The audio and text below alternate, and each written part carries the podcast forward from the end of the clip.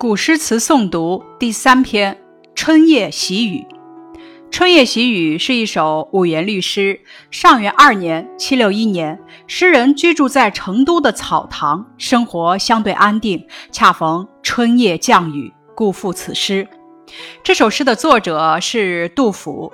杜甫字子美，自称少陵野老，世称杜少陵，唐代杰出的现实主义诗人。后人称他为诗圣。杜甫与李白并称李杜。杜甫的诗反映了唐朝由盛到衰的过程，有诗史之称。他的主要作品有三例：石壕吏、潼关吏、新安吏。三别：新婚别、无家别、垂老别。闻官军收河南河北，绝句、春望等。杜甫田园生活遇春雨。这首诗写于唐肃宗上元二年（七六一年）春。杜甫经历一段颠沛流离的生活之后，终于来到成都定居。作此诗时，他已经在成都的草堂住了两年。在这段较为安定的时间内，他亲自耕作、种菜、养花，与农民交往，对春雨的感情很深，因而写下了这首描写春夜降雨。润泽万物的诗作，春夜喜雨，就是因为春夜下雨而感到高兴。好雨知时节，当春乃发生。当是正当、正直的意思，乃意思是于是就发生，是使植物萌发生长。这一句的意思是，这场雨像是知道时节到了似的，在这春天前来滋长草木。首联用了一个“好”字，赞美雨，点明了诗人愉悦的心情。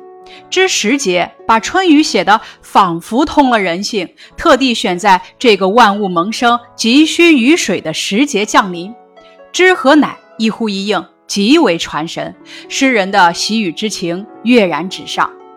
随风潜入夜，润物细无声。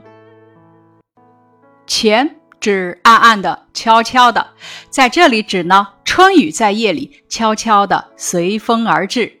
润物意思是使植物受到雨水的滋养。这一句意思是夜雨悄然无声，在不知不觉中随风而至，温柔的滋润大地万物。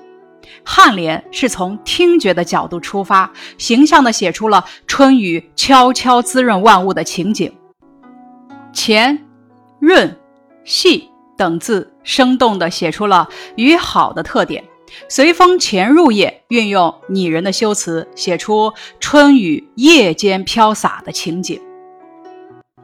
野径云俱黑，江船火独明。野径指的是田野间的小路，聚是都的意思。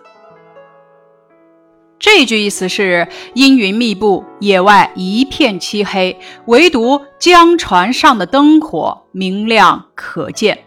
颈联呢是从视觉角度描写雨夜美景，黑与明相互映衬，不仅点明了云厚雨足，而且给人以强烈的美感。晓看红湿处，花重锦官城。晓是天刚亮的样子，红湿处指被雨水打湿的花丛。花重意思是花因为饱含雨水而显得沉重。锦官城是成都的别称，成都曾经是主持织锦的官员的官署所在地，所以叫锦官城。这一句的意思是，到了早上。那被雨水润泽而显得沉甸甸的花朵，恐怕就要铺满整个锦官城了。尾联紧扣题目中的“喜”字，想象雨后景观城花朵竞相开放的情景，表达了诗人对这场好雨的喜爱与赞美。读完这首诗，咱们思考一下，杜甫笔下的好雨好在哪里呢？好雨好在知时节和随风潜入夜，润物细无声。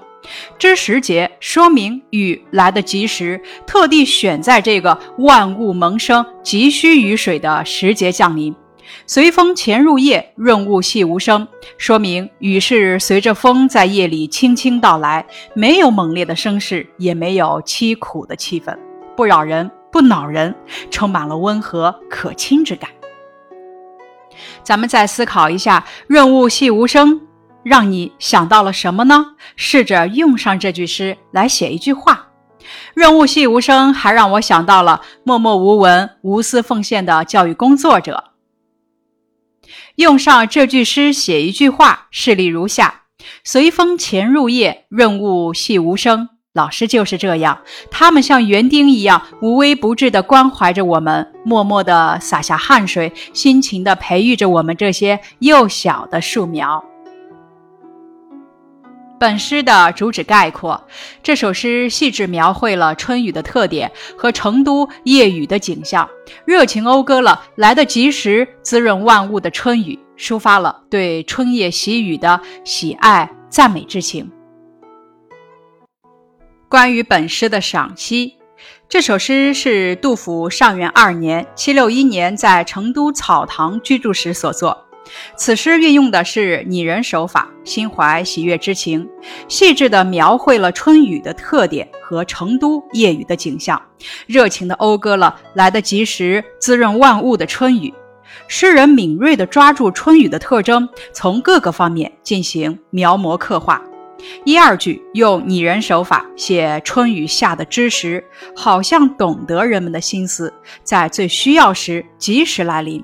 三四句从听觉角度写春雨滋润万物，活化出了春雨的灵魂；五六句从视觉角度写春夜特有的寂静景致，静云俱黑，船火独明，天地一片安宁，只有春雨在默默滋润着这个沉睡的世界，悄悄孕育着一个花团锦簇的黎明。七八句从想象角度写雨后城中繁花似锦的春色，一个“种”字描绘出了一个充满生机、春意盎然的花的世界。全诗以“喜”字统摄全篇，诗句中虽然没有出现一个“喜”字，但是“喜”字渗透于字里行间。这种靠意象来说话的写作手法，尤其值得我们学习。接下来是知识百科部分，咱们了解一下一代诗圣杜甫。杜甫的元祖杜预是晋代的著名学者，祖父杜审言是武则天时期的著名诗人。他从小就受到了良好的传统文化教育和熏陶。三岁那年，杜甫的母亲因为病而去世，好心的姑妈就把小杜甫接到洛阳自己家里抚养。杜甫自幼聪明好学，在姑妈的精心指点下，七岁就能做出很好的诗了。到了十五岁的时候，杜甫已经是一位小有名气的诗人了。在当时文人雅士的聚会中，常能看到他的身影。他从来不骄傲，总是虚心地向别人请教。二十岁的时候，杜甫开始实施读万卷书、行万里路的计划。他用了十年时间，游历了大半个中国，这为他一生的文学成就打下了坚实的基础。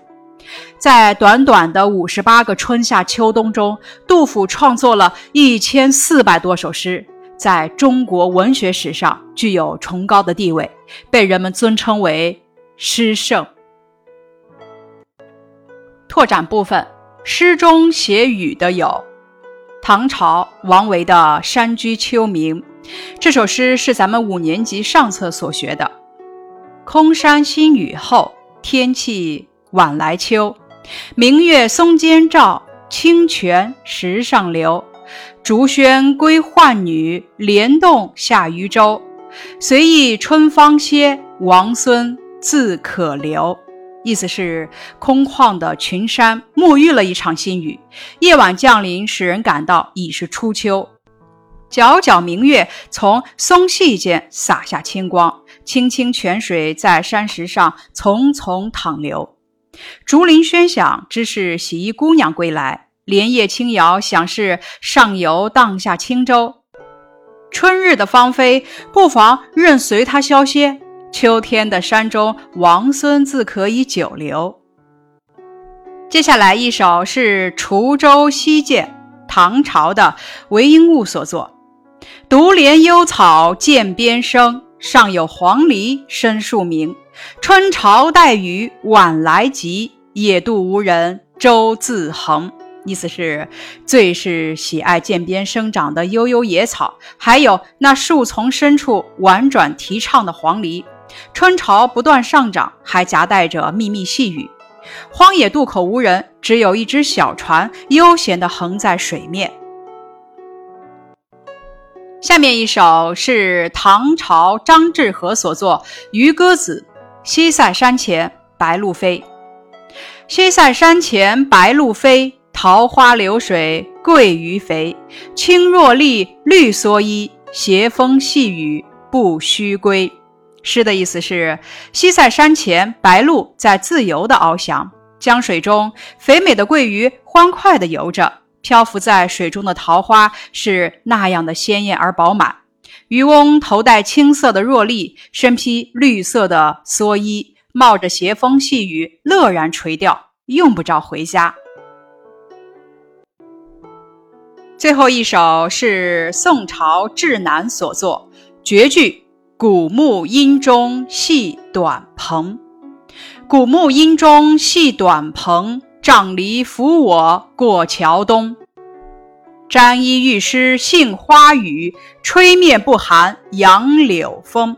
诗的意思是：我在高大的古树荫下拴好了小船，拄着拐杖走过小桥，恣意欣赏着美丽的春光。丝丝细雨淋不湿我的衣衫。